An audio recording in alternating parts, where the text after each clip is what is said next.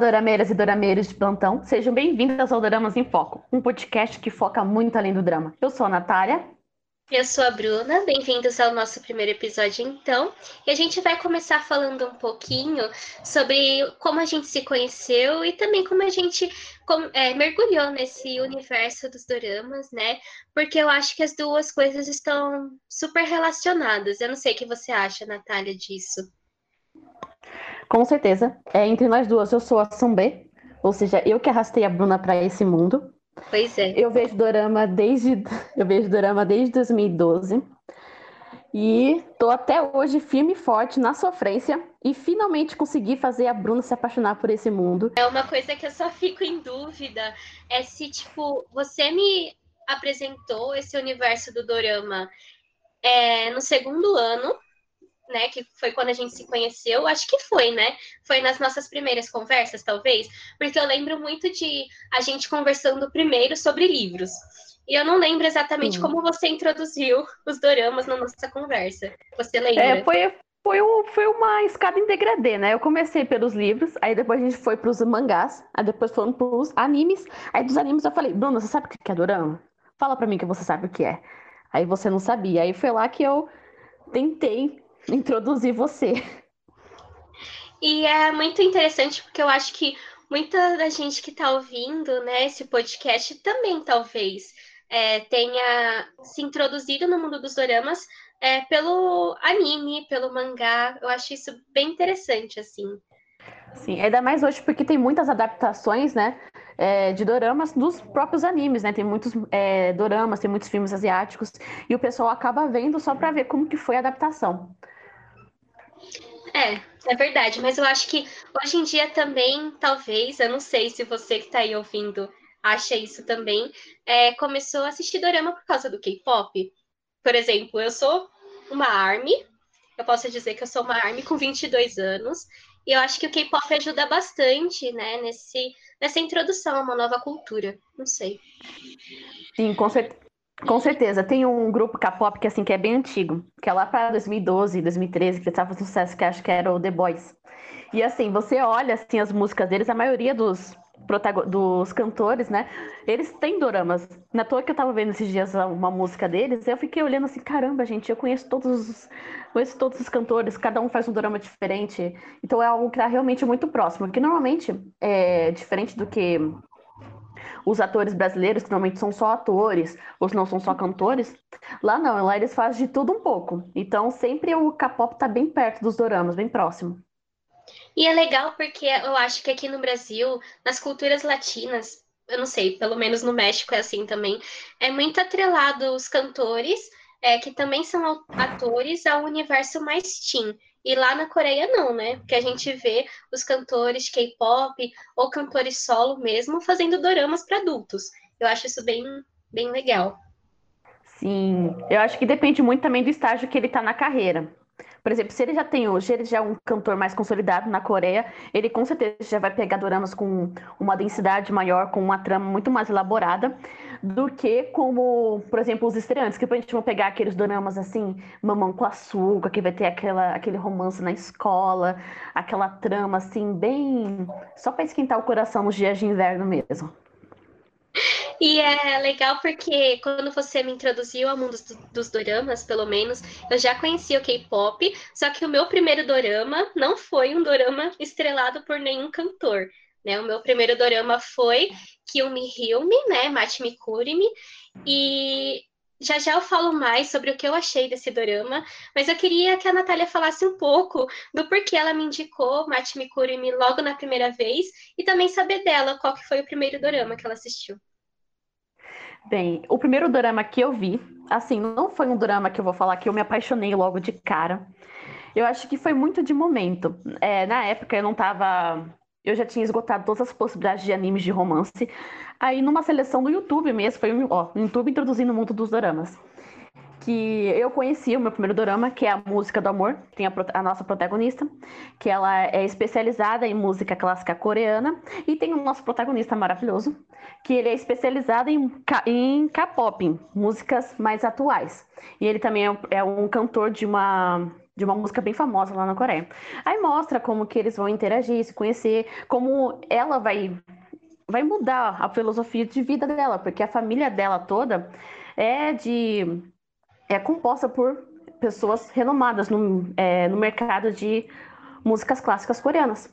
E assim, é um dorama que ele não é um dorama ruim, mas não é um drama apaixonante, que logo de cara você fica assim, gente, mundo dos doramas, que paixão. É um drama que eu consideraria bem médio, assim, bem categoria mamão com açúcar, bem, bem light, assim. E é um daqueles dramas que você tem ódio de ver um pouquinho, porque você vê 16 episódios para ter para o, final, o envolvimento romântico finalizar nos 30 segundos do último episódio. Aí você fica assim, como que isso pode acontecer?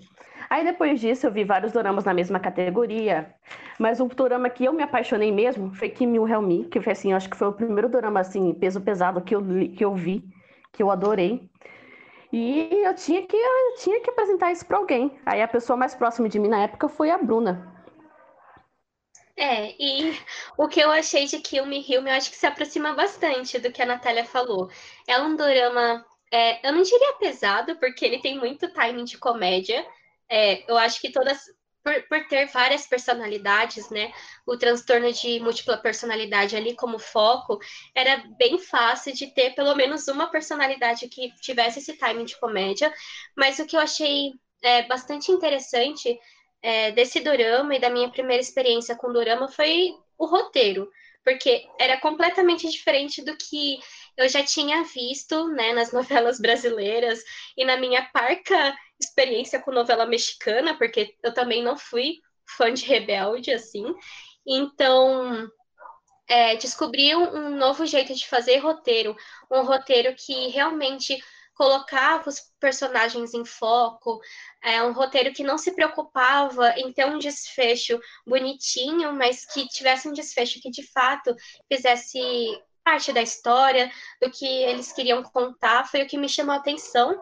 Mas eu confesso que eu fiquei num hiato com Kill Me Heal Me. Assim, eu comecei a assistir quando a Natália me indicou, só que eu parei, porque para mim era impossível ficar assistindo na Viki qualquer coisa, né? Eu assisti esse drama pela Viki e era muito ruim a experiência de assistir algo pelo computador.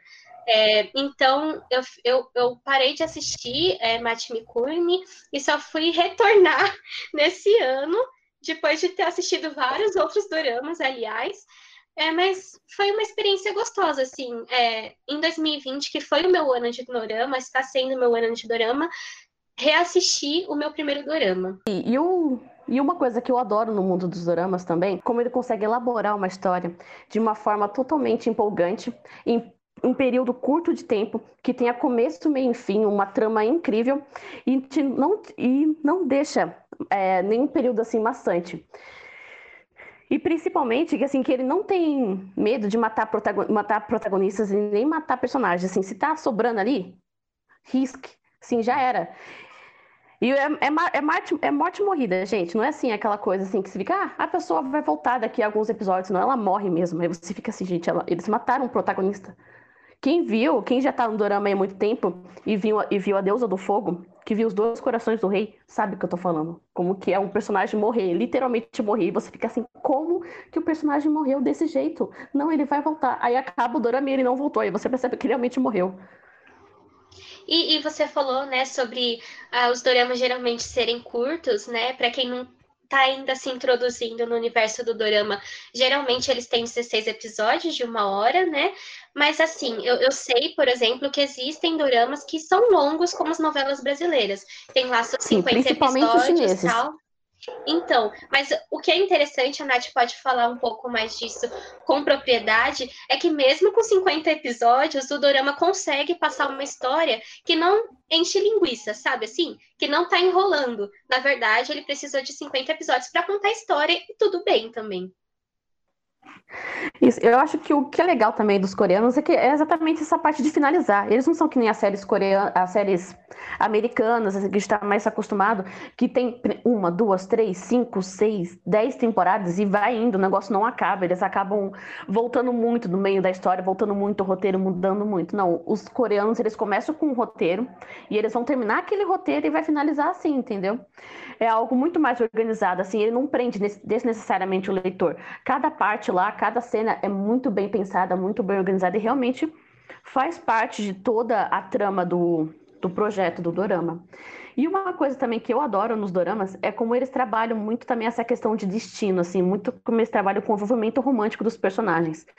Que é algo que a gente não vê muito aqui no Ocidente, que a gente vê mais essa coisa, é que a gente trabalha muito aqui no Ocidente, a questão do olhar, a questão muito mais, eu acho que é muito mais física. Lá não, lá eles envolvem muita questão, tipo, do destino, dos encontros impossíveis, repetitivos, assim, da questão que ah, o destino tá tramando para vocês ficarem juntos, entendeu? É uma coisa muito mais, assim, que é algo bem diferente do que a gente vê por aqui. E isso faz parte do seu dorama favorito, Nath? Porque faz parte dos meus três doramas favoritos que eu vou trazer aqui para vocês. Essa coisa do destino e de viagem no tempo, coisas assim. Eu adoro é, doramas de fantasia. É, e a Natália vai começar então falando aqui para vocês qual é o dorama favorito dela. É uma questão que eu acho que ninguém tem uma resposta ainda assim tão firme. Mas a gente pode listar alguns doramas para vocês, com certeza. Tem os meus três doramas favoritos, são Os Dois Corações do Rei, Goblin e A Família Gu. É, da questão de destino, o único que não trata muito da questão de, do destino é Os Dois Corações do Rei, que é o meu dorama assim, que está assim, nos top 5. É, que basicamente fala sobre a realeza, né? Que assim, eles acabam matando o o príncipe herdeiro que governa atualmente a Coreia, a quem assume é o irmão dele, que é assim, o irmão dele, mas só que o irmão dele nunca quis assumir o trono. Ele é meio que um playboy que só queria se divertir e curtir. Aí ele acaba assumindo o trono, aí tinha todas as questões de conflito entre a Coreia do Norte, aí ele acaba tendo que se envolver com uma agente norte-coreana. Aí o envolvimento romântico é muito interessante porque é com uma espiã norte-coreana e é um drama muito bem trabalhado, tanto historicamente, conflito entre a história entre a Coreia do Norte como a Coreia do Sul, entre a Coreia do Sul. E, fala, e é um drama que realmente eles pensaram minu, minuciosamente em todos os detalhes. Por exemplo, a espiã, que acaba se envolvendo romanticamente com o nosso protagonista, é, o príncipe atual, mostra como que ela lidou, como que é o capitalismo Gente, porque ela é uma comunista, como que ela como que ela, ela aprendeu a usar o dinheiro, a gastar, o que é muito interessante. Ou seja, é um drama muito bem trabalhado, muito bem feito. Eles eles trabalham muito bem com os personagens, ele é super envolvente. A trama te pega assim de uma forma que você não consegue nem imaginar quem é por trás de toda essa situação, quem vai ganhar, quem vai ganhar com toda essa situação. É um drama muito interessante que eu que são poucas pessoas que conhecem. Então eu espero que você que esteja ouvindo aí dê uma chance para esse dorama. Então você falou que todo mundo conhece Goblin, né, Nath? Mas talvez as pessoas que estão chegando aí no universo dos doramas é, em 2020 não conheçam, porque ele não foi lançado esse ano. Se eu não me engano, ele é de 2016 se eu não me engano. Mas Goblin é com certeza um clássico e foi você que me introduziu a ele. Eu acho que a gente pode comentar um pouquinho sobre o que a gente achou dele juntas. E depois, então, eu falo sobre o meu dorama favorito, que é Nine, Nove Vezes Viajante do Tempo. Mas vamos lá introduzir Goblin primeiro. É, Goblin é o seguinte, pessoal. É, o Goblin é um, um general que depois de muitas batalhas e uma trama política aí de, envolvendo traições e várias coisas que vão se desvendando ao longo dos episódios, ele acaba sendo amaldiçoado no momento da sua morte e ele acaba se transformando nesse ser místico que tem uma espada enfincada no seu corpo e ganhou de presente aí a vida eterna até que ele possa encontrar a noiva do Goblin, que é a mulher que vai é, tirar essa espada dele e vai permitir com que ele morra de verdade. Então, no Dorama, a gente vai ver é, como ele vai descobrir, se ele vai descobrir, né, que há essa noiva do Goblin ou não, e também a gente vai é, entender um pouquinho do passado dele e de como todas as coisas estão conectadas no universo dos personagens. E é um dorama que realmente me chamou a atenção por causa dessa conexão entre os personagens. É, eu acho que muitos doramas, eles se fixam bastante no conceito, né? Que é um roteiro bom, com uma história muito boa, uhum. e dorama de personagem é bem difícil de existir. Eu acho que o Goblin, ele meio que junta essas duas coisas. Tem um roteiro excelente, que poderia se transformar num filme, mas os personagens são muito, muito bons. É, não só os protagonistas, né? Mas também os personagens secundários que estão todo o tom ali da série e nos faz ficar pregadas na cadeira, assim, até o último episódio, chorando, sofrendo e comendo pipoca. O que, que você acha, Nath? Isso mesmo. Muitos doramas que a gente via antes dos, é, de Goblin eram doramas muito bons também, mas só que eu vejo que eles focavam muito no, nos protagonistas principais e acaba deixando mesmo só como base, só como apoio, os protagonistas secundários. O que a gente, o que o que é diferente do que a gente vê em Goblin, porque são personagens principais muito bem elaborados. Eles fazem parte da trama, eles são fundamentais para o segmento da história. E você acaba, às vezes, se apaixonando muito mais pelos protagonistas, pelos personagens secundários do que até pelos próximos protagonistas. Não, só vou te interromper aqui, Natália, é porque a gente precisa falar de duas coisas em Goblin, que é o romance paralelo que existe entre o Ceifador e o Goblin, que é o nosso bromance favorito. Assim, eu não assisti nenhuma série na minha vida que tem um bromance melhor que Goblin. E também você falou sobre os casais secundários e realmente eu assim, tinha episódio que eu preferia estar assistindo lá a relação entre o ceifador, que é um dos personagens, e uma outra personagem que eu não vou dar spoiler, enfim, mas é maravilhoso. Pode falar, Natália, segue aí o barco. Sim.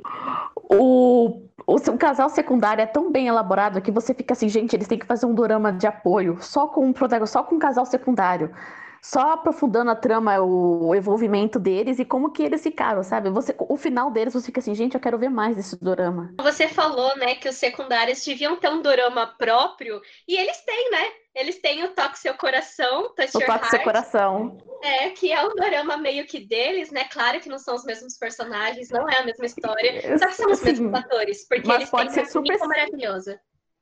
E pode ser super, é, super entendidos, como que a como continuação, no caso. Uma das coisas que eu mais adorei em Goblin foi a trilha sonora, com certeza. Foi uma trilha sonora super impactante, porque normalmente os doramas são doramas de uma, uma música só, que você ouve em cada parte, em cada parte envolvente, cada parte assim para criar aquele impacto assim.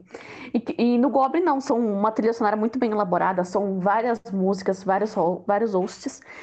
E o que dá, o que acho que criou, aumentou a qualidade do dorama, porque é muito perfeita a trilha sonora de Goblin.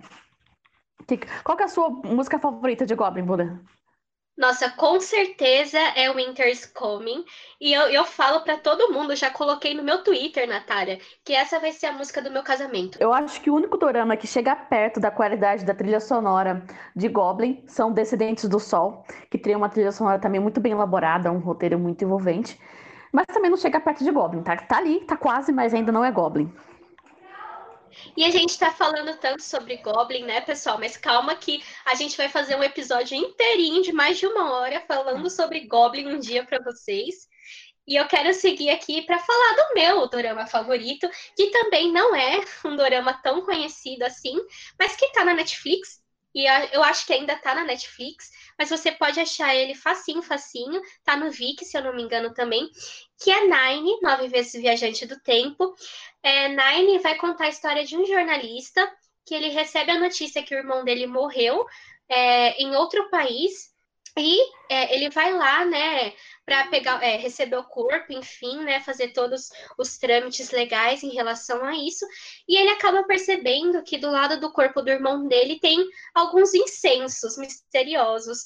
É, e na verdade foi a, praticamente a única coisa que a polícia encontrou ao lado do corpo do irmão dele. É, e esse nosso protagonista ele vai testar esse incenso, né? Ele pega o isqueiro, testa lá o incenso para ver qual era a parada ali e acaba que ele volta para o passado. E ele vai usar os nove incensos que estavam ao lado do corpo do irmão dele justamente para consertar a sua vida. Né? Voltar, tentar fazer com que o irmão dele não morra, consertar algumas outras partes da vida dele aí. E é bem interessante porque é um dorama de viagem no tempo. Eu acho que a gente tem que falar disso nesse momento em que Dark tá hypado aí, todo mundo tá assistindo Dark, porque é um drama que segue a mesma linha E é um dorama que trabalha muito bem com as bases científicas da viagem do tempo também, né? A gente pode achar que é um dorama de romance logo nos primeiros segundos, mas dá uma chance porque não é. É um super romance de fantasia científica e é bem legal porque ele fala é, justamente sobre é, a ética de você voltar tantas vezes no tempo. Ele também fala sobre as consequências na saúde do corpo humano. E é bem legal, assim, porque ele, Nine fala muito bem do que a gente estava conversando no início desse podcast, que, é, que são doramas que não se importam de ter finais felizes, aqueles finais quadradinhos que a gente conhece. Nine tem um final que era necessário, um final que buga sua cabeça, deixa você triste, mas é maravilhoso. Deem uma chance para esse dorama desconhecido. Então, Druma, mas o seu casal favorito é desse dorama, o Nine? Eu acho que não, porque pelo que você falou, o final deve ser um pouco trágico, um pouco fora da curva. Mas seria um envolvimento romântico que você super se apaixonou? Então, Natália, não. Mas eu tenho duas histórias para contar que envolvem Nine e envolvem o meu casal favorito aí do mundo dos, dos doramas. A primeira é que eu odeio. Odiar é uma palavra forte, mas eu realmente não gosto do casal que existe em Nine. Eu não gosto da protagonista feminina. Eu acho ela muito chata. E assim, eu quase dropei Nine por causa dela. Só que eu segui porque tava, eu tava vendo que ia ter uma história de fantasia científica aí. E eu, e eu me esforcei. Mas eu, eu não gosto dela. E outra coisa relacionada a Nine é que o meu casal principal, o ator fez Nine também. Eu tô falando de Strong Woman, do Bong Soon. É, o nosso opa de, Strong Woman, né, o Min Min, ele faz Nine, o, a versão mais jovem do nosso protagonista lá. E assim, Natália, eu não sei você, mas eu amo o casal Bombom Min Min. Eles são perfeitos, maravilhosos. Eu gosto muito da construção de personagem que o Min Min tem, porque ele não é uh, um opa tradicional, assim, que a gente sempre vê. Ele é, sim, Chebo, mas ele, ele tem muito de apoio ao feminismo nele, assim, sabe? Isso. E eu vejo que ele é um CEO, né? Um, um bem de startup mesmo, né? Porque ele é bem largão, bem largadão, assim. Ele é super mais descontraído. Eu acho que ele, ele meio que desconstrói mesmo a ideia que a gente tem de um CEO. Ainda mais a ideia que é bem comprada nos dramas que a gente vê por aí, que tem aqueles caras assim, todos cheios de estilo, com carro, segurança, que os, que os funcionários vêm e se ajoelham assim perto deles. E eu acho que é uma coisa que eles tentaram quebrar. É, em Strong Woman, e foi foi, eu acho que foi muito bem feito. Deixou a narrativa muito mais descontraída e deixou também a interação entre o casal muito mais harmoniosa. Não, eu super concordo. E eu gosto muito, assim, é, de algumas de algumas tomadas de atitude que ele tem em relação a Bombom, assim, de deixar ela fazer o que ela quer, trabalhar com o que ela quer, ser forte se ela quiser, proteger ele, deixar ela realmente livre. E mesmo quando ela gostava de outro cara, né, durante o dorama, ele meio que deixava também. Ele não era tanto aquele mala que fica empacando. Ele fazia sim, mas eu não via tanto essa esse ser mala nele, pelo menos. Sim, e também ele quebra um pouco daquela pose de machão do tipo, ah, eu tenho que te proteger ou não. Ou seja, ele super deixava ela proteger, ela viver a vida dela. E eu acho que é algo que marcou bem o dorama. Mas esse é seu casal favorito, Natália? Eu gosto deles, eu sou apaixonada por eles também. Mas o meu problema é que não, meu coração não é de um só. Eu tenho, eu sou apaixonada por vários outros doramas. É, porque é, quando eu vou procurar um drama, o que o primeiro que eu vejo antes de ver o drama não é nem a trama, não é nem a sinopse, é o envolvimento romântico do casal. Se eu gosto da interação deles, se eu gosto da essência da protagonista, aí eu vou com unhas e dentes até o final do drama. Mas se não, eu nem pego para ver o drama. Eu acho que a gente pode falar dos nossos opas, das nossas unis. O que você acha, Nath? É uma boa. Eu acho ótimo. Tá. Peraí. Você disse que não tem um casal favorito, eu acredito, mas com certeza, opa, você tem, Natália, não é possível. Uma lista, né? Porque eu tenho cinco. Com certeza. Eu tenho uma lista incontável de opás e unis, que são, assim, são, são a essência de cada dorama, não? Com certeza. E, tem, e sempre tem aquele opá ou aquele uni que você olha assim, já tem um, um selo de qualidade impostido no dorama. Só por ter aquela dorama, só por ter aquela uni, aquele opá, você já fala, esse dorama é bom, não preciso saber de mais nada, só posso clicar e assistir, porque eu sei que vai ser incrível. Qual que é a sua uni favorita? Eu tenho três unis que são as minhas favoritas, é, que eu gosto não só da maneira como elas atuam, mas também elas fizeram personagens que me inspiram como mulher. E eu acho isso essencial para gostar de uma atriz. É a primeira que eu vou falar aqui é a Juan de é Um. Ela é a nossa uni de Mate Mikurimi, e ela é maravilhosa porque ela vai do humor humor mais pastelão possível até o drama mais choroso em cinco segundos. Eu acho isso incrível. E ela faz isso em um dorama que muita pouca gente está falando sobre. Eu não vejo vídeo no YouTube sobre ele, que é Mystic Pop-Up Bar. Esse dorama de 2020 que está na Netflix e que fala aí sobre uh, uma xamã que abre um, um, bar na Coreia do Sul para coletar os sonhos das pessoas. E a Natália tem um que falar mais sobre essa Uni maravilhosa. Pode falar, Nath, o que você acha dela? Essa Uni é realmente maravilhosa, ela é incrível. Ela é uma das Unis que, assim, você vê ela, ela já tem um selo de qualidade embutido. Ela só faz dorama incrível. Eu conheci ela, eu não conheci ela com Ups Bar, eu já vi também esse drama, um drama incrível, fantástico.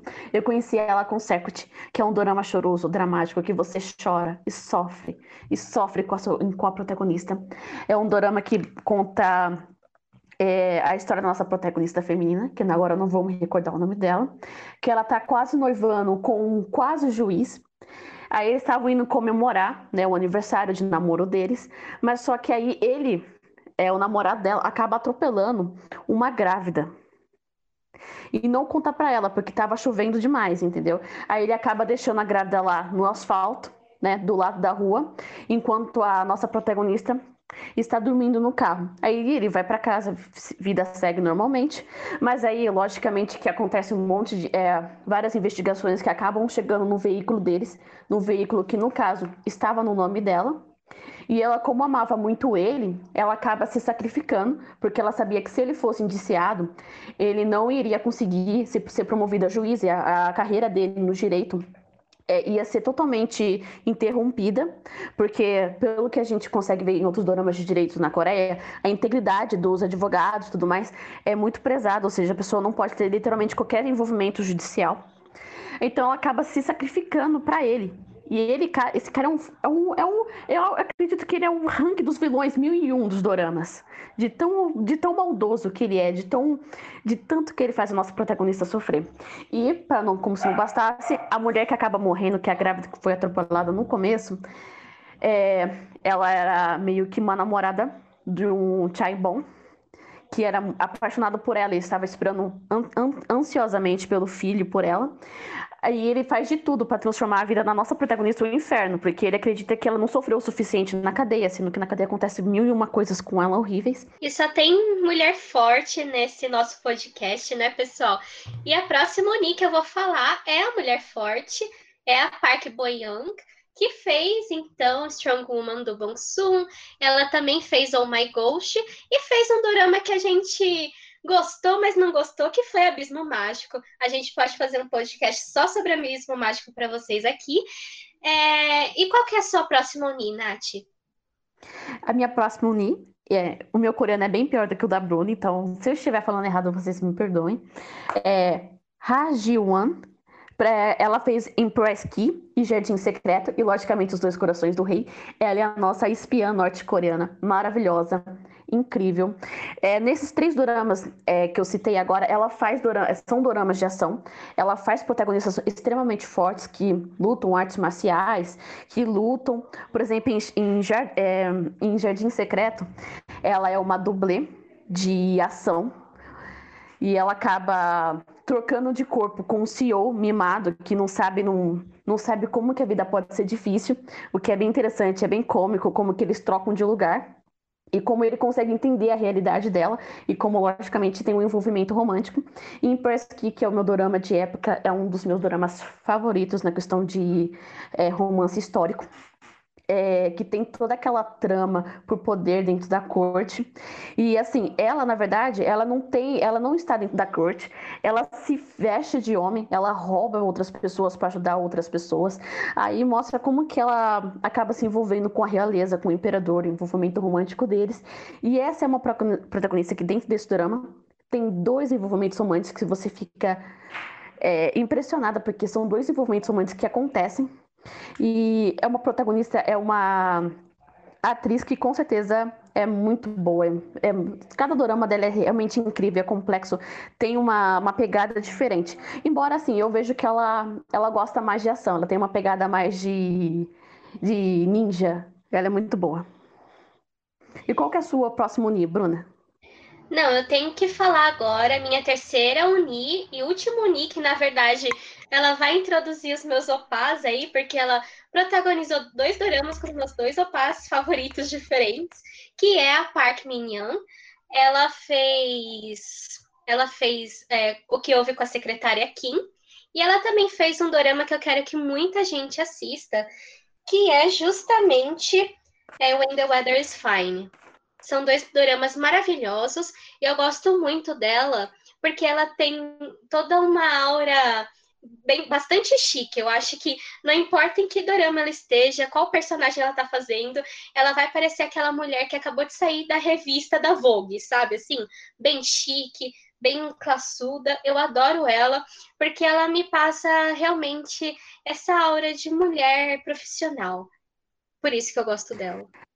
Eu vi outro dorama com ela, que é um dorama de ação, que é o Healer, e mesmo assim é um drama que ela já faz uma protagonista muito mais despojada, mas só que mesmo ela fazendo uma protagonista assim mais, mais bem mais casual, assim, que ela tá longe do escritório, ela ainda transmite, acho que o, o olhar dela, o sorriso dela ainda transmite, ainda transmite essa questão de classe. Eu acho ela muito elegante, essa, essa, essa Uni.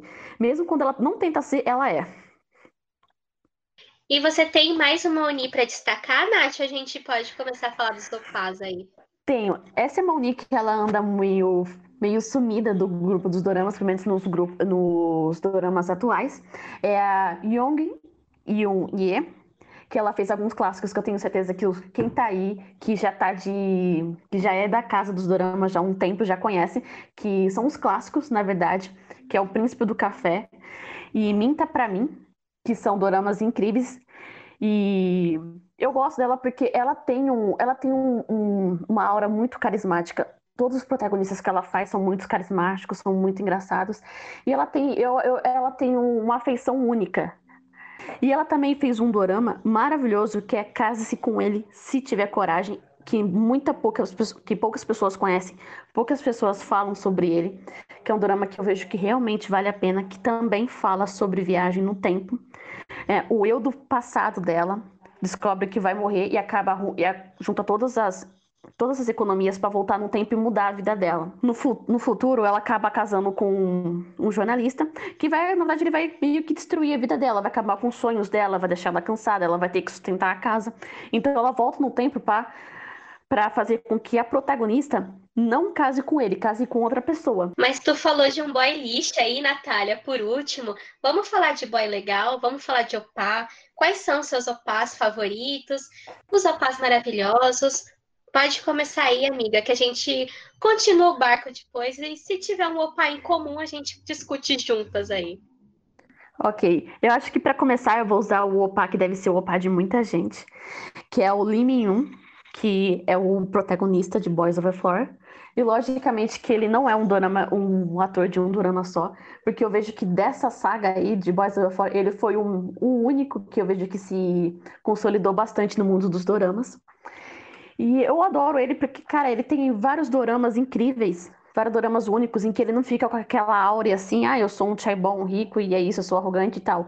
Não, ele tem, cada dorama tem a sua aura específica. Por exemplo, ele faz um dorama em que ele é um arquiteto, que ele tá tentando se, ele tá tentando introduzir é, no mundo de arquitetura, o que é muito difícil.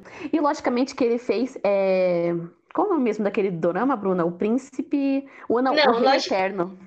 Natália, a gente tem que falar sobre o Rei Eterno de Minho eu nunca, assim, apesar de já ter um pouco de experiência no mundo dos doramas, eu devo confessar que eu sou uma dorameira Nutella e eu não assisti Boys Over Flowers, não vou assistir, porque, assim, só pela trama já acho que é um dorama problemático.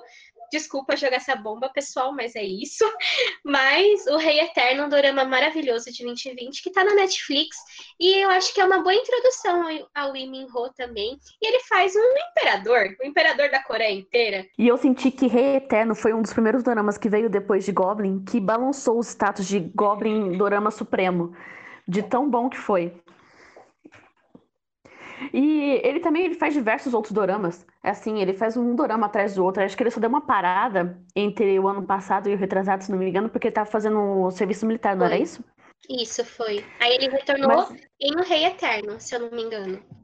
Isso, e ele é um opa que com certeza ele merece estar nos nossos opas favoritos, pela quantidade de doramas com excelentes qualidades que ele fez, e por ele ser um gato maravilhoso, que também acho que inclui também, essa afeta um pouco na nossa decisão, não é, Bruna?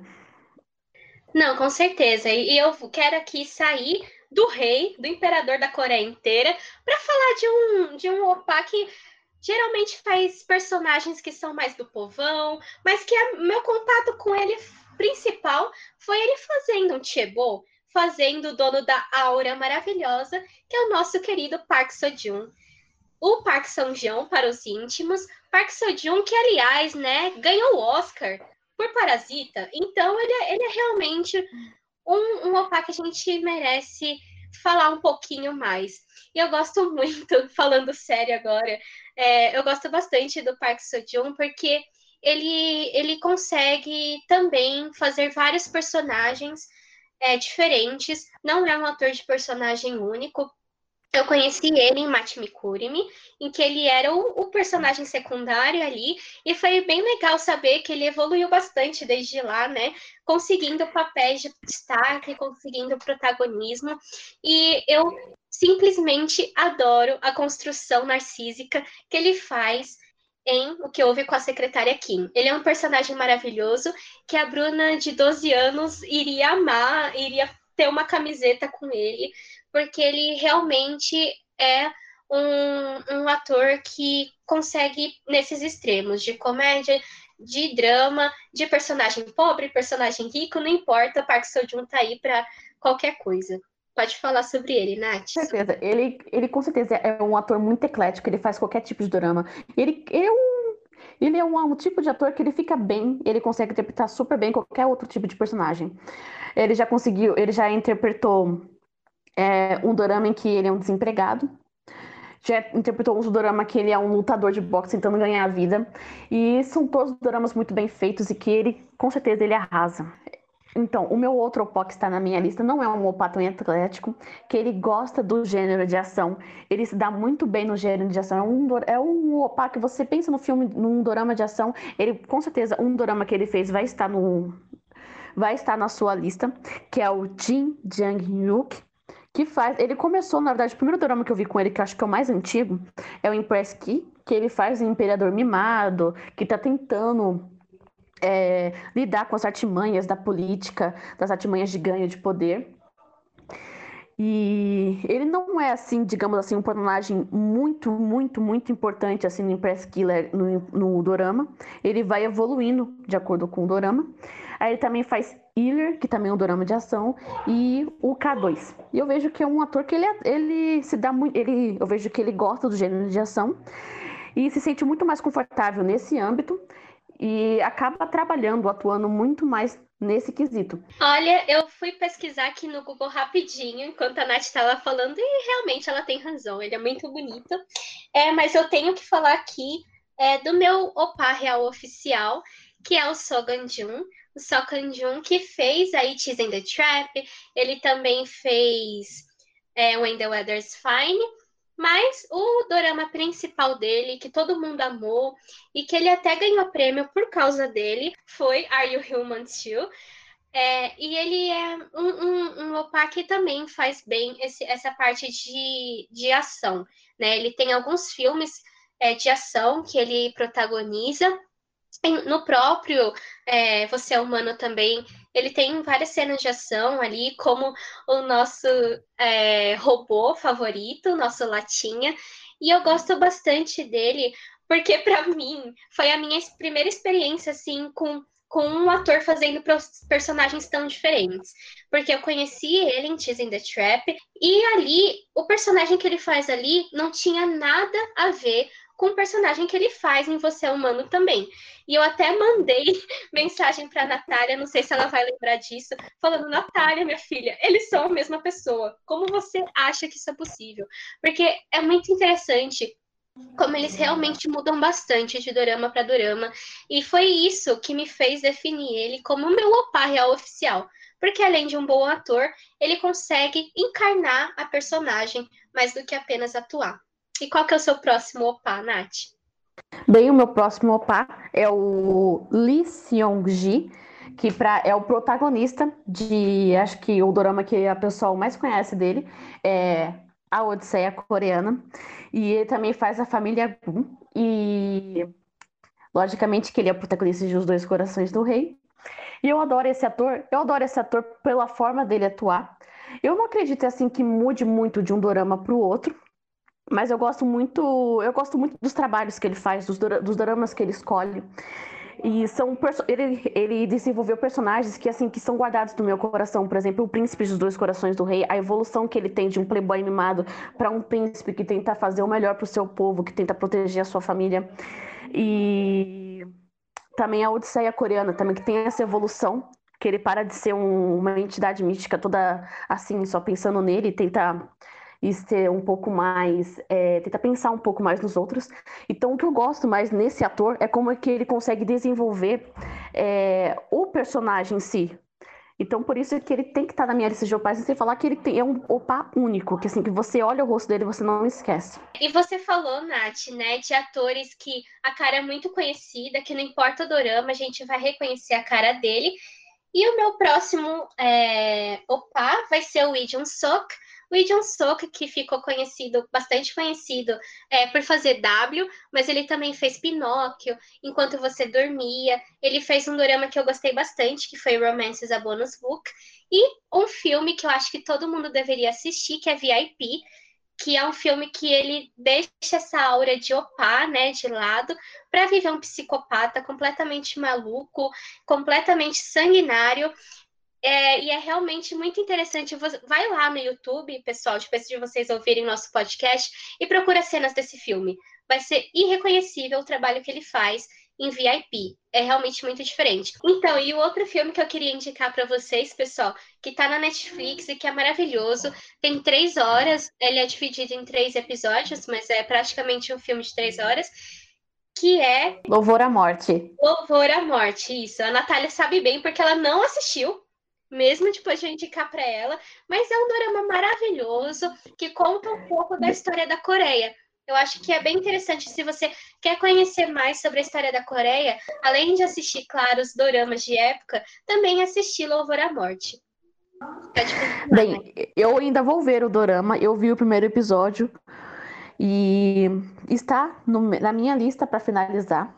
E é um drama muito bom, eu realmente recomendo vocês. Ele tem uma trama assim, não é um drama cômico, ele tem uma trama assim bem mais séria, um envolvimento bem mais sério.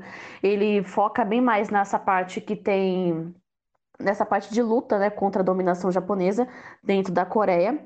E assim, eles são artistas e eles tentam fazer isso com a arte, né? E o nosso Opa, que eu esqueci o nome dele, qual é o nome dele, Bruna? Lee Jun-sok, eu quero falar e repetir várias vezes, porque eu aprendi o nome desse ser humano há uma semana só. Pode continuar, Natália.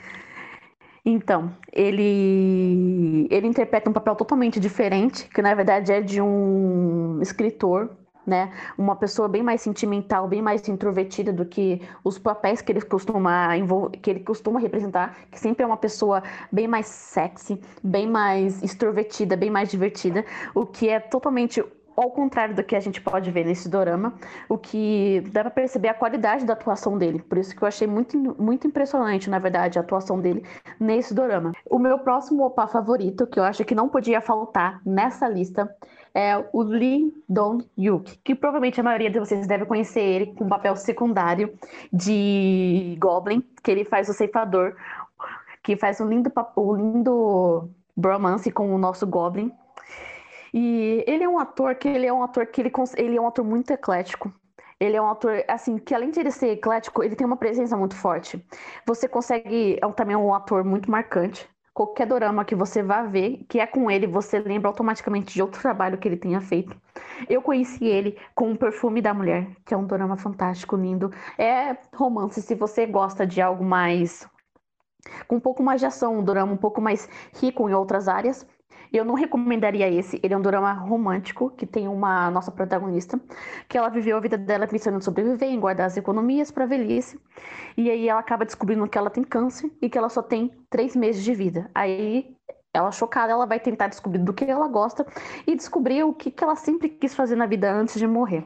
Aí nisso que ela acaba conhecendo o nosso protagonista, que é o Lee Dong-hyuk, e acaba acontecendo envolvimento romântico. Logicamente que ele é um CEO, né? Para variar. Aí tem toda, logicamente que os melodramas não são fáceis assim, sempre tem vários obstáculos para os dois ficarem juntos. E é muito interessante como que ele interpreta, como ele evolui, na verdade, durante o dorama. E ele também faz o Yu de Romance, que ele é um jogador de beisebol super super polêmico, porque ele gosta de arrumar briga com qualquer um, ele acaba arrumando briga com uma segurança mulher, ele acaba brigando com ela. Aí, para a imagem dele não ir abaixo, ele acaba contratando ela para ser é, guarda-costas dele. Aí acontece um envolvimento romântico que a gente adora. É um daqueles melodramas que a gente tem ódio, porque a gente demora 16 episódios para ter o maldito beijinho que a gente sempre espera na porcaria dos doramas. E ele também faz My Girl, que esse drama eu não vi até o final, por isso que eu não vou me aprofundar muito dele, mas é um clássico que muita tem que também tem versão chinesa e tailandesa para quem se aprofundar e quiser ver as versões desse dorama. E ele tem que estar tá nessa lista porque ele é simplesmente perfeito, ainda mais por causa do novo dorama que está lançando dele, que tá sendo que é um dorama mais requisitados do momento, não é, Bruna? Qual que é o nome do dorama mesmo? Isso, que é Nine-Tailed Fox, né? O conto da, da raposa de nove caudas. E eu quero só falar, antes da Natália continuar com essa explanação ao nosso Ajushi favorito, porque a gente pode falar que o Idon Wook é um Ajushi, porque ele vai fazer aniversário em 6 de novembro. Olha que legal. Ele, ele nasceu em 6 de novembro de 81, então ele já tá aí com seus 38 anos. E o mais interessante é o fato de que nós aqui do Doramas em Foco, a gente vai fazer um especial sobre Idon Wook lá no nosso Instagram. Então, se você não segue ainda o nosso Instagram, segue no arroba Doramas em Foco e acompanha por lá todas as nossas comemorações de aniversário ao meu ceifador favorito, porque eu não consigo tirar ainda a imagem que ele tem em Goblin. Desculpa, Nath, você falou vários doramas maravilhosos, mas ele em Goblin é uma coisa única. Pode continuar. Então, o Lee Dong-hyuk, ele realmente ele rouba a cena em várias partes do Goblin. É, que a gente acaba se apaixonando em vários capítulos, a gente acaba se apaixonando muito mais por ele do que o próprio Goblin em si. E ele tem vários outros doramas que, vi, é, que ele fez depois de Goblin, que eu estou com muitas expectativas, que é O Homem de Ferro e Toque Seu Coração. E eu vejo que ele é um ator maravilhoso, que por isso que ele não podia faltar nessa nossa lista, não é, Bruna? Não, com certeza. E além de ser um ator maravilhoso, né, Nath? Ele também poderia ser um pai maravilhoso. Porque se você não viu a participação dele em é, O Retorno de Super-Homem, que é uma espécie de reality show que tem ali na Coreia, que está disponível na Viki e está disponível o episódio dele no YouTube também. Corre lá no YouTube, coloca o nome dele, coloca O Retorno do Super-Homem, que você vai ver como ele é incrível com as crianças. A química que ele tem com as crianças é muito interessante. Ele, inclusive, ganhou um programa de televisão em que ele fazia entrevistas com crianças e ele pode ser considerado a Xuxa da Coreia, Natália. O que, que você acha? Com certeza. Eu não vi o programa, mas só que só como a interação dele com crianças em outros dramas anteriores, então eu já posso imaginar como que ele consegue ser incrível. E eu quero finalizar, pelo menos, a minha parte de é, opás favoritos, falando de um opá que tem uma afeição ali de criancinha, que ele é muito fofo, ele faz doramas é, com personagens bastante densos, que a gente descobre que tem uma camada de profundidade bem interessante, mais pro fim do dorama ali, é, mas a cara fofa dele ele não consegue apagar, que é um, é um opá que também é uh, um cantor de K-pop, um canto, o cantor do B2B, que é um, uma banda de K-pop bastante conhecida na Coreia, talvez não tão conhecida aqui no Brasil, não sei. é, que é o Sanjay. O Sanjay que fez Goblin também. Ele era o Ganghwa lá, né? O nosso deus maravilhoso em Goblin. Isso é um spoiler, mas, gente, Desculpa, isso é um spoiler. Eu vou falar que só é spoiler antes. Mas. E ele fez também Mystic Pop-Up Bar, que ele tem um, um, protagonismo incrível e também tem um papel que a gente descobre que ele é o todo poderoso no final. Também é um spoiler, mas depois eu falo isso.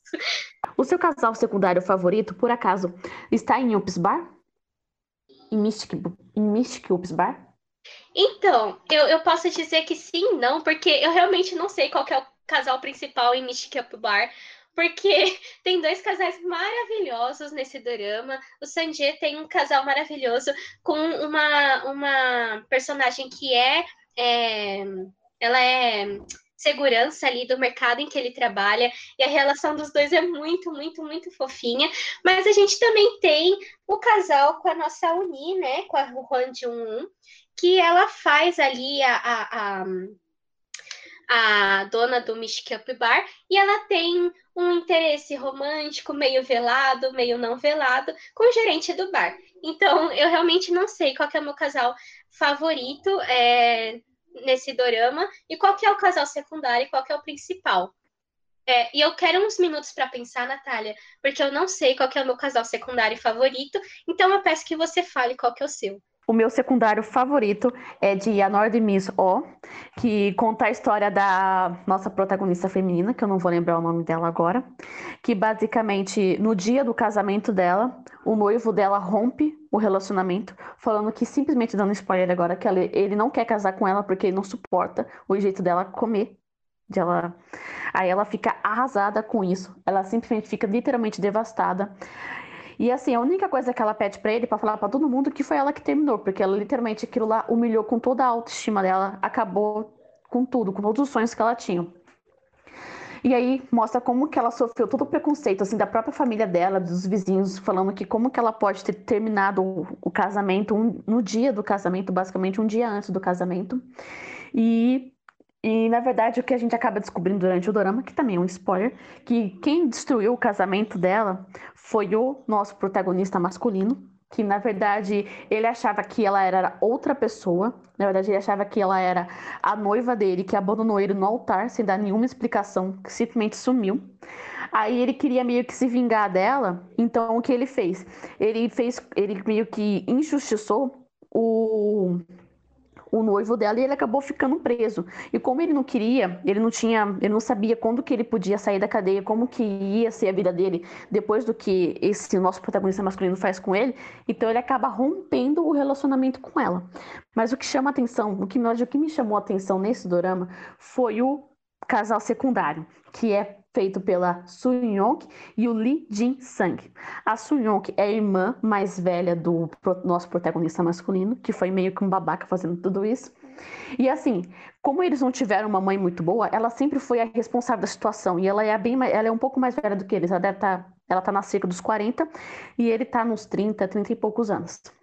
E assim, ela é uma protagonista muito forte, muito engraçada. E ela é uma protagonista assim semi-igual de qualquer outro dorama. E assim, ela tá sofrendo por um relacionamento é, de algum tempo atrás que ela ainda não conseguiu superar. Então, todas as noites ela sai para beber e volta toda descabelada para casa. Ela tem uma, uma figura visual muito marcante que vocês, com certeza que viram esse drama, vocês lembram dela. E ela, ela mora junto com o irmão, com os dois irmãos dela, o caçula e o nosso protagonista masculino, e um amigo deles, né? Que sempre, que na verdade ela vê quase como um irmão. Mas só que numa noite que ela bebe... os dois beberam muito, eles acabam se envolvendo e ela acaba engravidando. Entendeu? E assim, nessa, nessa questão, o Lee Jin Sang, ele é um galinha, né? Aí mostra como que os dois tentam, porque os dois se viam como irmãos e como eles tentam lidar um, como eles tentam levar esse relacionamento para frente. E é muito engraçado, é, é muito interessante como que eles vão se envolvendo. Então eu acho que esse é o meu é, esse é o meu casal secundário preferido, muito mais pela protagonista, pela a personagem secundária Sun Young, porque ela é uma personagem secundária muito forte, que foge, é, que foge muito do padrão, que com certeza ela merece um drama solo, ainda mais por ela ser uma quarentona que ganhou muito sucesso na carreira, mas acabou ficando para lá, né, na questão de jogos românticos. E E eu, eu acho que é uma combinação perfeita, que eu com certeza votaria para ter um drama solo desses dois. Aí já pensou no seu, Bruna? É, eu fiquei ouvindo você falar, Nath, e eu, eu tava vendo algumas coisas que eu anotei aqui pro podcast. Eu acho que dois, dois personagens secundários que poderiam ter seu dorama próprio, né? Os casais secundários que poderiam ter seu dorama próprio são os casais secundários de O que houve com a secretária Kim. Eu tenho certeza que você concorda, porque eles são maravilhosos. Tanto o casal secundário feito, né, pela líder de equipe, que ela se apaixona pelo secretário, né, do, do, é, do, do protagonista, quanto também a nova secretária do protagonista, que tem um romance ali com um dos funcionários modelos da firma do nosso protagonista. E é muito legal porque os dois romances são muito diferentes um do outro. É, é, enquanto o romance da, da líder de equipe é um romance bem cômico, assim, tem várias cenas de comédia, e, e, é uma cena de comédia uma melhor que a outra, é uma mais marcante que a outra. Eu não consegui superar ainda a cena de Coca-Cola. Para mim, deveria ser uma instituição você pedir em namoro alguém com uma Coca-Cola, ou afirmar o seu namoro com uma Coca-Cola, enfim. E, mas por outro lado, o romance da nova secretária é um romance um pouco mais dramático, porque no caso, o par romântico dela, né, esse, esse, esse modelo da, da firma, funcionário modelo, ele não quer se relacionar com ela por um problema interno dele, né? Que é um problema que a gente não conhece ainda, mas que lá para o final uh, do dorama a gente vê que é um, um problema super válido. Eu imagino que muitas pessoas passam por essa situação não de uma forma tão extrema como foi a do caso dele, que chegava a me irritar e a Natália falava, não, ele é maravilhoso. Eu falava, não, Natália, ele não é. Enfim, mas é, é, esse, essa relação dos dois é uma relação bastante, como eu posso dizer, madura. Eu acho que é uma relação que, que pode se, poderia se construir um, um, um dorama bem maduro sobre ela, com várias camadas sociais, enfim. E eu adoro os personagens secundários, todos, todos, de o que houve com a secretária Kim. Com certeza. Gente, quanta vez que tem uma cena de Coca-Cola nos doramas é simplesmente fantástico. Ah, eu vi uma cena que tá até hoje comigo, que também tem a ver com a Coca, é no dorama to Me, que é uma cena simplesmente fantástica, que o protagonista masculino ele acaba ele chacoalha várias vezes a Coca-Cola e dá para ela abrir. Aí ela inocentemente abre a coca e pam.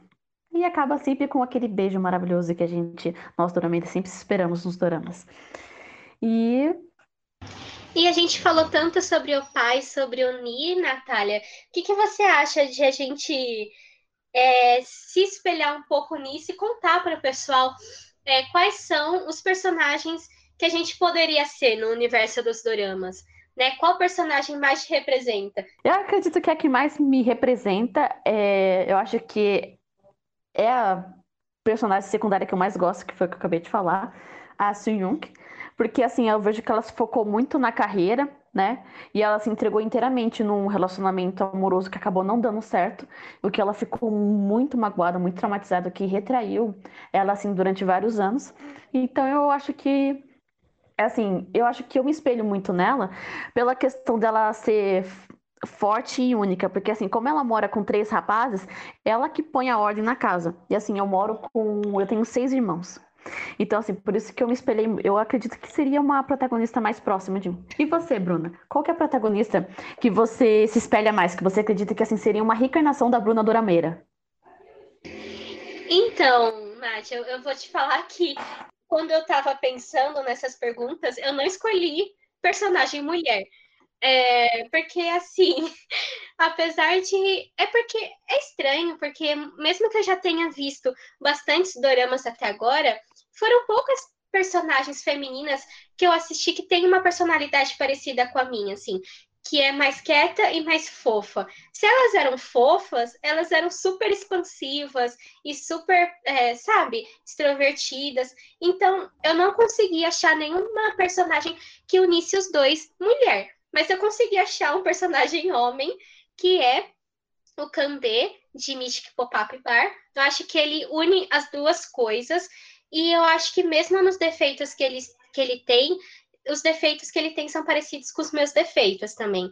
É, de uma personalidade às vezes introvertida demais, é, de um, um, certo tipo de ansiedade em relacionar, se relacionar com outras pessoas, enfim. É, na alegria e na tristeza, o Kambê me representa. Então, Natália, eu acho que a gente pode começar a falar um pouco mais sério, né, nesse podcast. A gente falou lá nas nossas redes sociais, nos sigam no arroba Doramas em Foco no Instagram. A gente falou por lá é, que o nosso o objetivo do nosso podcast também era trazer assuntos um pouco mais densos e um pouco mais sérios em discussão, em pauta. Eu acho que os doramas eles têm muitas coisas a serem discutidas, não só no universo do próprio dorama ali, às vezes algumas situações que a gente não concorda, que algum personagem passe, enfim, mas também eu acho que o, o dorama é uma boa porta de discussão que a gente tem sobre a própria cultura coreana eu acho que o que acontece não é uma falha do dorama. É a mesma coisa que acontece aqui no Brasil, por exemplo. Se a gente tem novelas que abordam certos tipos de preconceito, de situações sociais que a gente não concorda, a gente teve uma polêmica recente aí com a Globo repassando Fina Estampa, que é uma novela super problemática de ser exibida em 2020, não era na época, mas é hoje em dia, é, por várias questões de homofobia, de violência contra a mulher normalizada, enfim. É, nos doramas isso também acontece, porque os doramas são, na verdade, o espelho da sociedade coreana. Então a gente Isso, é literalmente um reflexo. Isso, a gente pode discutir um pouco sobre a própria sociedade coreana, né, quando a gente fala disso. Uma coisa que eu acho que é bastante problemática é ainda é a relação que os coreanos têm com a própria imagem. É, eu não concordo, assim, com várias coisas que são ditas e são exibidas nos doramas. É, eu já vi, eu, são raríssimos os doramas com protagonista uh, gorda ou protagonista gordo, e se tem, eles são tirados de foco. Isso aconteceu em um dorama que eu assisti recentemente, que foi Abismo Mágico, em que o protagonista que era gordo ele só durou meia cena do primeiro episódio e ele morreu. Ele morreu justamente porque ele se suicidou por conta da imagem que ele tinha, que era rejeitada pela sociedade em que ele vivia. E não importava se ele era um chegou, se ele era um cara super simpático, que ele era, e se ele era super inteligente, que ele também era. O que importava ali era a imagem que ele tinha. É, e outra coisa que eu vejo muitos doramas abordando de uma forma bastante escassa é a questão de é, miscigenação na Coreia. A gente estava até falando, né, Nath, antes de começar o podcast, e que eu acho que tem um, um dorama que fala um pouco sobre isso, mas de uma maneira bastante rasa, que é o dorama do Park Seo-joon, né, o Itaewon Class, e é um drama que eu vi que muita gente julgou como problemático, justamente porque tem um protagonista, protagonista que é miscigenado, mas que é coreano, mas ele é miscigenado, então ele tem a pele preta, é, só que ele é coreano, novamente eu tenho que falar isso aqui, só que ele é visto como estrangeiro na Coreia, sendo que ele é coreano, justamente porque eles não conseguem trabalhar de uma maneira tão bem essa questão da miscigenação. Isso. A questão da miscigenação também é algo que a gente literalmente não vê nos doramas, nem como plano de fundo. Por exemplo, é, embora que a gente, é, historicamente, a gente sabe que a Coreia teve muito contato da é, dominação política da China e do Japão, né? Mas a gente não vê essa questão tipo de interação. Por exemplo, a gente não vê literalmente miscigenação. Por exemplo, assim, ah, um mães ou pais core... É, mães ou pais chineses ou japoneses, essa troca de cultura literalmente a gente não vê é, dentro do, do mundo dos doramas são eu praticamente não vi nenhum dorama que tenha essa troca, por exemplo, que tenha um filho uma que tem uma mãe japonesa que mora na Coreia e tem um filho coreano indo para escola com, com culturas é, mescladas entre coreanos e japoneses. É algo que literalmente eu não vi nenhum dorama abordar, nem como a nem como plano de fundo, e eu acho algo meio estranho, como que pode um Como que pode, por exemplo, um, país como a Coreia, que está tão próxima de outros países, né, que são países relevantes na Ásia, e não ter essa conexão, essa mistura, não é? O que, que você acha, Bruna? Não, eu só ia falar, Natália, que o que você estava falando é completamente certo. E que, por exemplo, a gente vê quando a gente vai pesquisar mais sobre os nossos atores, sobre as nossas atrizes favoritas, ou sobre os nossos cantores, se você gosta de K-pop também, ou de outras músicas, outros gêneros musicais coreanos, é que muitos deles foram estudar em outros países, né? Muitos deles foram estudar na Tailândia, ou foram estudar no Japão. Muitos deles sabem falar chinês fluentemente. É, quando a gente vê, por exemplo, um disco sendo lançado no K-pop, é, por exemplo, o BTS, que é uma banda que eu acompanho mais, eles têm uma versão japonesa do disco que eles lançam. Então, a gente vê que existe essa troca cultural, mas realmente isso não é abordado em questão de família. Família estrangeira morando na Coreia, que era o que a Natália estava falando. Isso. No caso, quando a gente vê chineses ou japoneses, só questão muito específicas, normalmente eles só estão passando mesmo pelo dorama, que são no caso de é, reuniões de negócios em que vem um estrangeiro para fazer para fazer alguma coisa bem focada, assim, bem, bem de passagem. E eu acho que seria algo que eles deviam interagir mais. Eu fico, é, nós criamos uma ideia da Coreia como se fosse uma Coreia bem só para os coreanos. E na questão que a Bruna estava comentando anteriormente, a questão da aparência. Por exemplo, é na questão das plus size, que literalmente nós não vemos nos oramas. E quando a gente vê alguma protagonista que ela é plus size, ela vai ficar magra. Por exemplo, alguns dramas que eu posso embasar isso é O Nascimento de uma Beleza e All My Venus, que começa com protagonistas é, mais gordinhas começa com protagonistas plus size, e como que a sociedade não aceita elas, como elas não têm valor, elas fazem cirurgia ou senão elas emagrecem. Então, eu só quero finalizar essa parte, Nath, falando sobre uma notícia recente que teve também no universo do K-pop. Eu acho que é um pouco difícil a gente falar sobre Coreia sem falar sobre outras questões, como a música também. Desculpa se eu tô falando muito sobre K-pop aqui nesse podcast sobre Dorama, mas o que aconteceu foi que o Lucas, que é um dos integrantes de uma banda de K-pop é, chamada NCT, que tá super estourada é, nessa, nessa nova geração do K-pop, o Lucas teve uma fala gordofóbica é, para o seu colega de banda, né, o seu colega de grupo, é, e que chamou bastante atenção de nós, nós fãs estrangeiros, nós fãs ocidentais.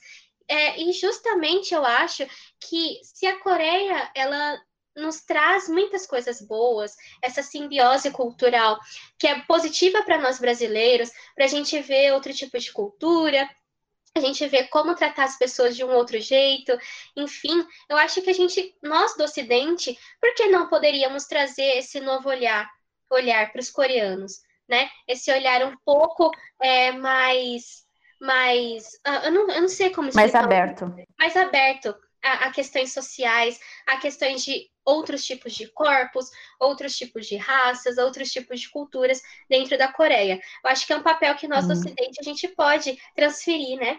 É, retribuir para os coreanos, talvez. Não de uma forma, claro, pessoal, a gente não vai mudar a cultura de um país, não é isso que eu quero dizer. Mas é só assim mostrar, poxa, você está fazendo isso errado, olha como a gente faz, né? Olha como existem outros olhares para essa questão. Né? Não mudar a cultura de um país, pelo amor de Deus, não é isso. Mas é realmente mostrar esse outro olhar, indicar por que está errado, né? De uma forma, é, de uma forma simpática, empática com outra cultura, que a gente também não vai conseguir mudar da noite para o dia, né? Super concordo, Bruno. Acho que é muito interessante. Isso que seria um passo muito. É, acho que seria uma, uma integração muito bacana entre nós do Ocidente com o Oriente. E, na verdade, é algo que surpreende, na verdade, porque a cultura coreana, que é uma cultura assim, muito educada comparada com os padrões que a gente tem aqui no Ocidente, é, muito respeitosa com os idosos. Eu acho que me surpreendeu bastante a forma como eles tratam é, as pessoas que muitas vezes elas estão sofrendo com obesidade, com vários outros problemas decorrentes dessa, dessa enfermidade, né? Da... Ou se não, porque as pessoas literalmente elas querem ficar daquele jeito e mesmo assim a sociedade não aceita, não consegue entender o que a gente vê liter... o que a gente vê literalmente nos doramas, porque ele sempre mostra assim a protagonista gordinha, que sofre, é triste, não é feliz. A sociedade não aceita, o namorado dela não gosta dela, só tá por ela por outros motivos, ou senão vai largar ela. Aí depois mostra ela magra, que ela, nossa, ela conquistou o mundo quando ela foi magra. Aí, o que é uma coisa que, na verdade, é uma mensagem que você fica assim, caramba, um... uma mensagem que vem de uma cultura que é toda filosófica, que tem vários outros pensamentos que acho que é um pouco que choca, porque o público, os coreanos, eles estão muito para frente em questões tecnológicas e como que eles podem estar tão atrasados nessa questão tipo de aceitação. Uma questão também é a falta também, tipo assim, eu particularmente nunca vi um dorama BL coreano. Eu já vi muitos doramas BL chineses, tailandeses e filipinos. Eu vi um dorama, para não falar que eu não vi nenhum, eu vi um dorama coreano que era um filme, né, que era sobre um imperador. É muito e é um drama tipo assim, digamos que é muito mais histórico do que focado no romance BL. E eu vejo que são questões que eu vejo que não são ainda, não estão ainda muito bem resolvidas dentro da sociedade coreana. E e eu achei, o que me impressionou é porque são questões que eu vi que estão muito bem resolvidas na sociedade filipina, tailandesa e chinesa, que estão ali do lado da Coreia, e é algo que eu vejo que ainda não entrou lá dentro, o que eu fiquei assim bem surpresa. É, e se não tá bem resolvida no Japão, né, Nath? Pelo menos os japoneses fazem muitos mangás BL, né? A gente tem até Também um subgênero específico de mangá japonês que é tanto para romances gays masculinos e femininos, os dois gêneros existem. E a Coreia realmente não, não fala sobre isso. E é uma coisa que trespassa o mundo dos doramas, o mundo do K-pop, a sociedade coreana, enfim, é, é geral. Isso. É algo que, assim, a questão, acho que vale a pena mencionar. Na questão de doramas, eu literalmente não vi nenhum da Coreia, mas na questão do manhwas, até que tem bastantes doramas, é, é, até que tem bastante manhwas BLs da Coreia, e muito bons, por sinais. E no Japão também tem doramas BL japoneses, filmes, que com certeza quem gosta do gênero com certeza deve ter visto, deve ter amado, ter ficado com o coração bem quentinho. E, é, e só falar uma coisa, assim, para meio que finalizar, porque a gente vai trazer isso com muitos mais detalhes para vocês em outros podcasts, pessoal. Mas só para finalizar, que eu estava vendo no YouTube, uma coisa que me chamou a atenção, eu ainda não tive a oportunidade de assistir todo o dorama, né, da, da Raposa de Nove Caudas. É mais uma coisa que eu vi no YouTube e que eu acredito ser verdade, né? Se vocês já assistiram, digam pra gente, é que fala que o personagem do Idon Wook, né, nesse dorama, ele tem uma fala que é pró-pansexualidade. Pró Ou seja, ele fala ali no dorama que não importa para ele, assim, se ele vai se relacionar com qual gênero que for, né? Menina, menino, é, cis, trans, enfim, ele não o personagem não se importa. E é interessante trazer isso é, na fala de um ator tão relevante quanto ele, um, um, ator que já fez tantas coisas e que é um dos principais atores lá da Coreia. Eu achei bem legal. E se vocês já assistiram esse episódio que ele fala isso, deixa aqui nos, no, nos comentários lá no post do Instagram para a gente discutir sobre isso depois. Sim, isso na verdade, isso é um tema que é abordado em vários outros filmes BLs e principalmente nos, nos manhwas, né? Que assim, ah, eu não amo ele porque ele é homem ou porque ele é mulher, eu amo ele porque eu amo, independente do gênero dele. E agora a gente tem que dar uma descansada, né, Nath? Descansa militante para falar, para voltar a, a, falar sobre assuntos mais leves. Quando a gente for fazer podcast sério, a gente avisa para vocês, pessoal, porque a gente precisa falar sobre coisa séria, mas a gente também precisa relaxar, né? Nesse momento que a gente está vivendo aí tão estressante, eu acho que relaxar é bem legal. E a pergunta que eu quero te fazer agora, Nath, já encaminhando aí para os finalmente do nosso primeiro episódio, é se você pudesse viver em um dorama, qual que seria?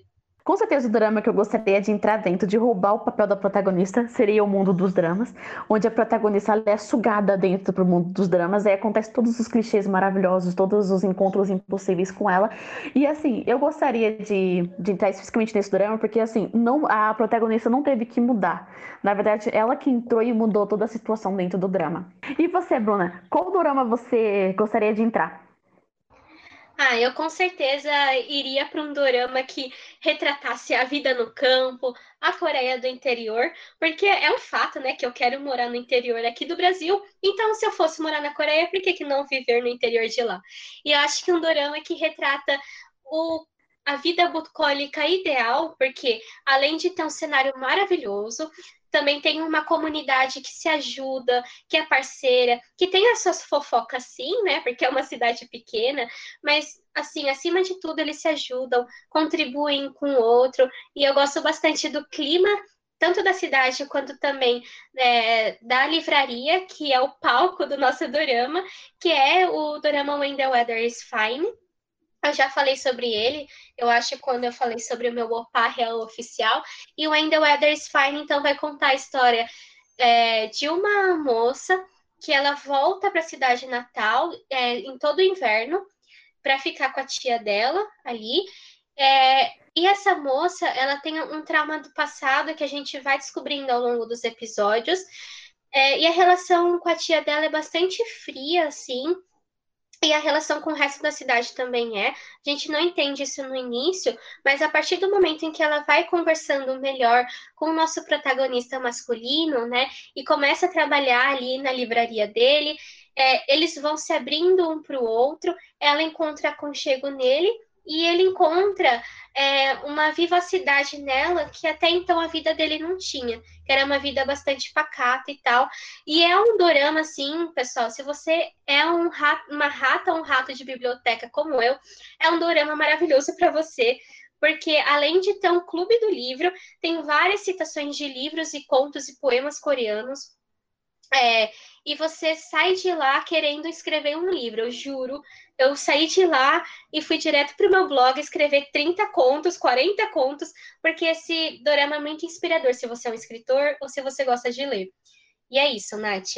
E eu já emendo aqui a pergunta para ti de novo, que eu acho que fica aí para o nosso fim do nosso podcast, que são os três doramas que você acabou de assistir. Eu acho que são três indicações maravilhosas para quem está ouvindo.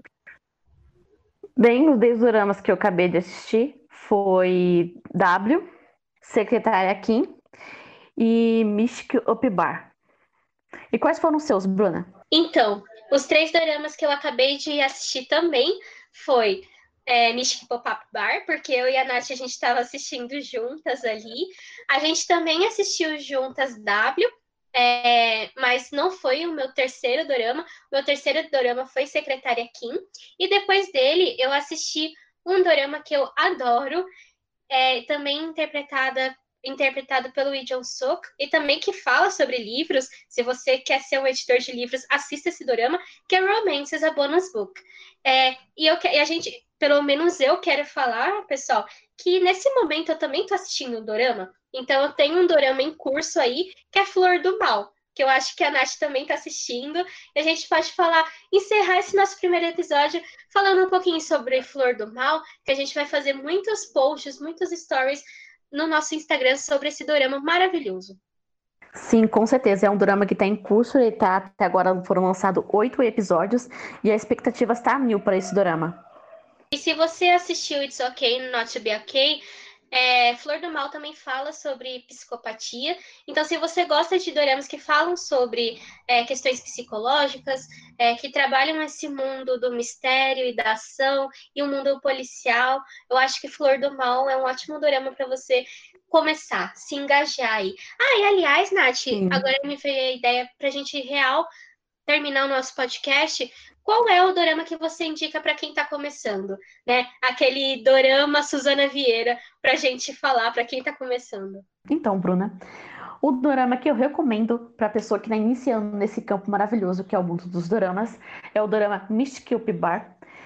Porque é um dorama assim que ele é leve, mas tem uma trama muito bem trabalhada, muito bem feita, tem, protagon... tem personagens muito bem feitos, muito bem elaborados, tem romance e ação, drama, tudo misturado, tudo lá dentro. E para quem gosta também de um pouco de mitologia, de história coreana, vai ter lá um bom embasamento que vai fazer você situ se situar melhor.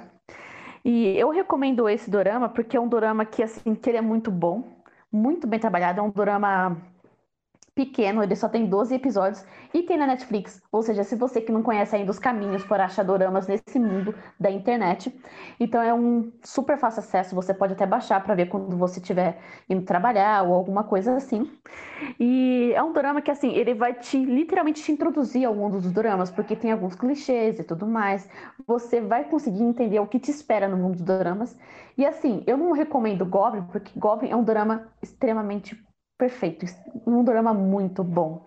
E você vai ver esse drama e vai ficar um pouco perdido dentro dos dramas. Eu, que era dorameira há 5 anos, quando vi Goblin, eu fiquei extremamente desanimada, porque eu não conseguia achar nada que chegue aos pés de Goblin. Eu acho que o primeiro drama que lançou, que ficou próximo ali da. que ficou próximo assim ao nível Goblin, foi uma Odisseia coreana, que assim não foi, assim, não chegou tão perto assim. Aí depois foi Rei Eterno. Então eu sugiro que você comece com peso leve e depois vai evoluindo de acordo com o seu gosto. E você, Bruna, qual que você recomenda? Eu vou começar indicando, então, o dorama Caim e Abel. Caim e Abel também está disponível na Netflix e você pode encontrar na Viki também. É, quando eu fui ver na Viki, estava aberto, né? Não sei agora, porque é a Viki, enfim. É, e Caim e Abel vai contar a história de dois irmãos é, que eles são médicos, eles são médicos uh, cirurgiões, é, neurocirurgiões, e acontece que, por conta de uma mulher, os dois irmãos brigam. E o irmão mais velho é, planeja a morte do irmão mais novo, só que não dá certo. Porque o irmão mais novo não morre na situação em que. Eu... Isso não é spoiler, gente, porque acontece no primeiro episódio. É, a situação que o irmão mais velho planeja para o irmão mais novo, acaba que ele não morre, e esse irmão mais novo conhece alguém, que é a nossa protagonista feminina maravilhosa, que vai ajudar ele a voltar para a Coreia e a se vingar desse irmão mais velho, né? Só que assim, vingar naquele estilo bem mocinha de novela, né? Que, é, que não faz nada, mas quer, entende, quer tocar o terror, mas não consegue fazer nada é, de fato para se vingar de alguém, enfim. E é bem interessante porque esse dorama ele junta várias coisas que a gente já viu em novelas brasileiras. Tem a questão de dois irmãos que se odeiam, tem a questão da vingança, do retorno de alguém que todo mundo achou que tinha morrido, tem a questão de um triângulo amoroso entre irmãos, que também é uma coisa bastante explorada aqui, e tem uh, uma questão que eu, que eu quero fazer o link com a novela é, do Félix, se você assistiu a novela do Félix, você com certeza lembra da última cena dessa novela, que é igualzinha à última cena, ou pelo menos bastante parecida com a última cena de Caim e Abel.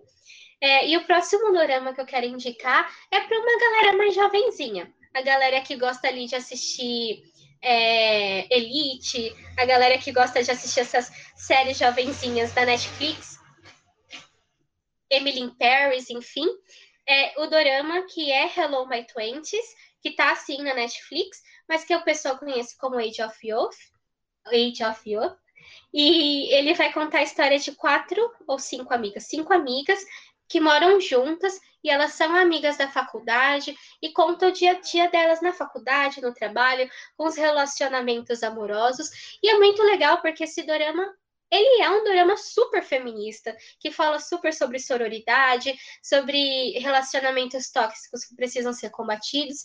Então, acho que é um drama que vai conversar bem com a juventude de hoje, que é essa juventude super atuante em causas sociais, bem militante de Twitter, então é isso, pessoal. Essas são as minhas duas indicações. Então, com essas três indicações incríveis, nós estamos finalizando nosso primeiro podcast do Doramas em Foco. Por favor, sigam lá o nosso Instagram, arroba Doramas em Foco.